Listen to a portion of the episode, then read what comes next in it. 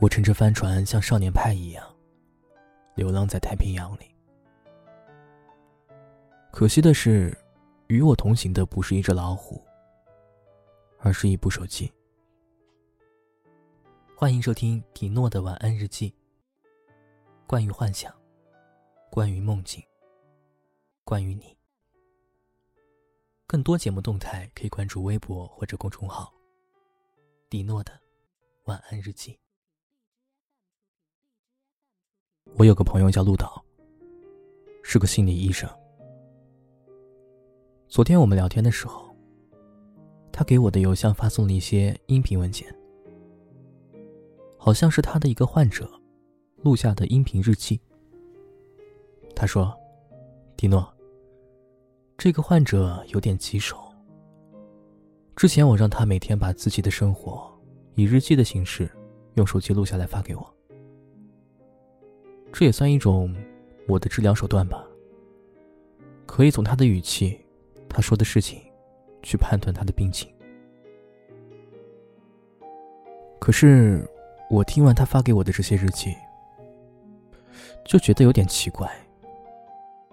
说不上奇怪在哪儿。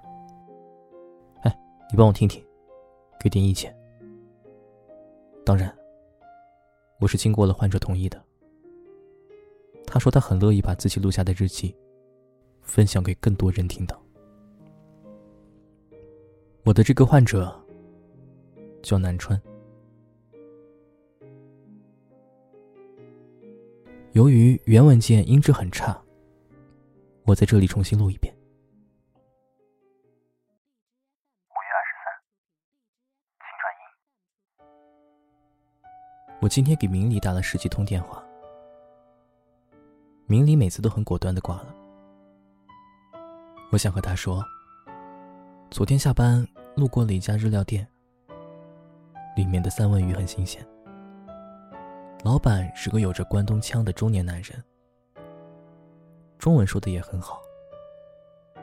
他会耐心的给每一位第一次来店里的客人介绍菜单。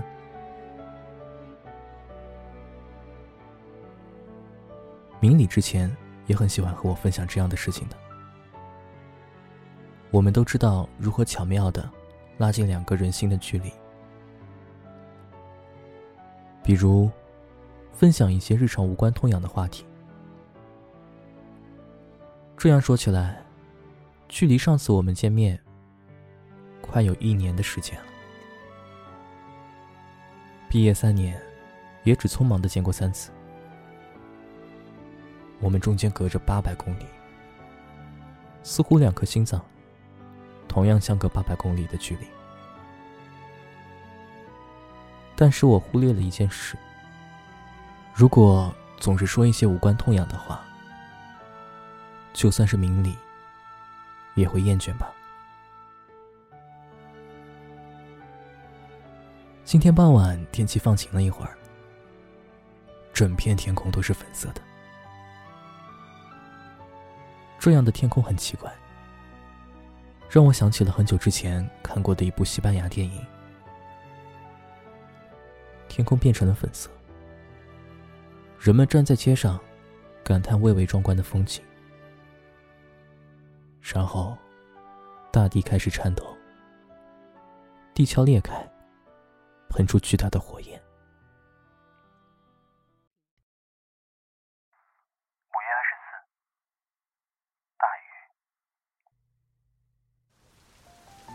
我是被雨声惊醒的。昨晚我拍了几张天空的照片，发给明理看。明理依然没有回复我的消息。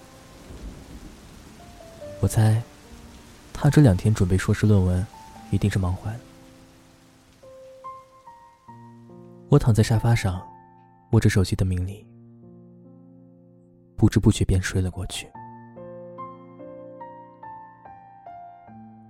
记不清上次下这样的大雨是什么时候的事了。也许是我生平第一次遇见，雨幕把世界上所有的物体的轮廓都打散了，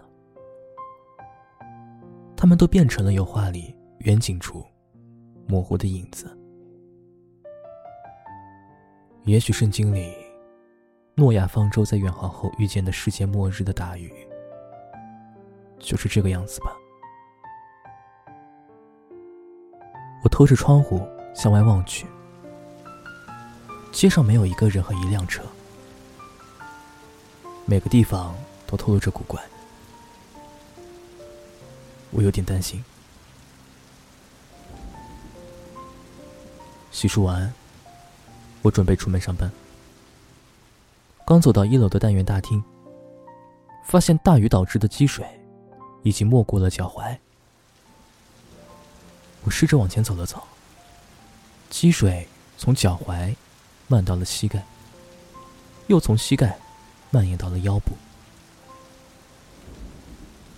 没办法，我只能回到家里了。今天不去上班，应该也是情有可原吧。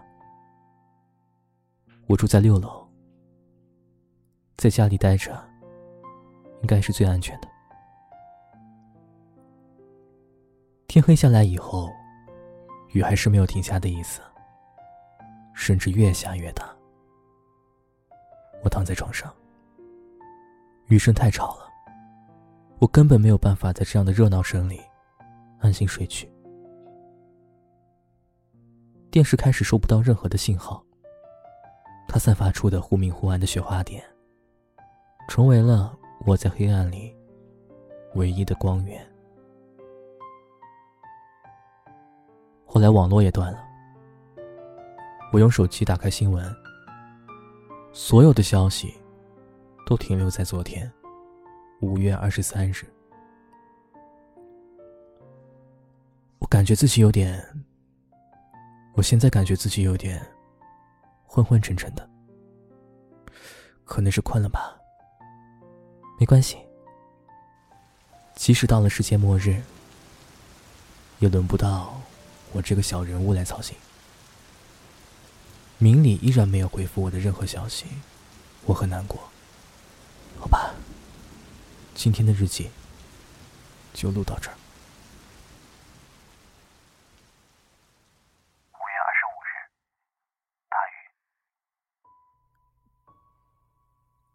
梦里的世界阳光明媚，我乘着帆船像少年派一样，流浪在太平洋里。可惜的是，与我同行的不是一只老虎，而是一部手机。我焦急的给明理发送一条又一条的消息，可始终等不到他的回应。后来海上起了风暴，巨浪把我的船打翻了，我被海浪冲到了一个浅滩上，半个身子泡在了水里。我呛了一口海水，惊讶的发现，海水竟然没有想象中那样的咸。接着咳嗽了一声，我便醒过来了。我是从床上跳起来的，我的房间被淹了，积水竟然已经漫到了六楼。我躺在床上，半张身子都可以被淹在水里。我躺在床上。半张身子都可以被淹在水里。窗外依然大雨滂沱，还好，手机被我放在了床头柜上，没有被淹到。我着急的打开手机，满怀期待的希望看见来自明里的无数个未接电话。手机上什么也没有，甚至是每天早上一定会推送的各种八卦新闻。也没有。我从浴室推出了之前为了泡澡买的大号木桶。短短的一个小时，大雨已经从我的腿根上涨到了我的胸口。这也许是场感触过于逼真的噩梦吧。但如果现在是噩梦的话，刚才漂流在太平洋上的梦。又怎么解释呢？我砸碎了阳台上的落地窗，用床单拴着木桶，把它推了出去。木桶成功的漂浮在了窗外的水面上，我背上了一块搓衣板当桨，拿着一个放着我全部家当和手机充电器的背包，穿上雨衣，跳进了木桶里。在明理回我消息之前，我还不能被淹死。我割断了绑住木桶的床单，木桶随着湍急的水流，瞬间窜出去了很远。我在暴雨和滔天巨浪之间，艰难地掏出手机，拨打了明理的电话。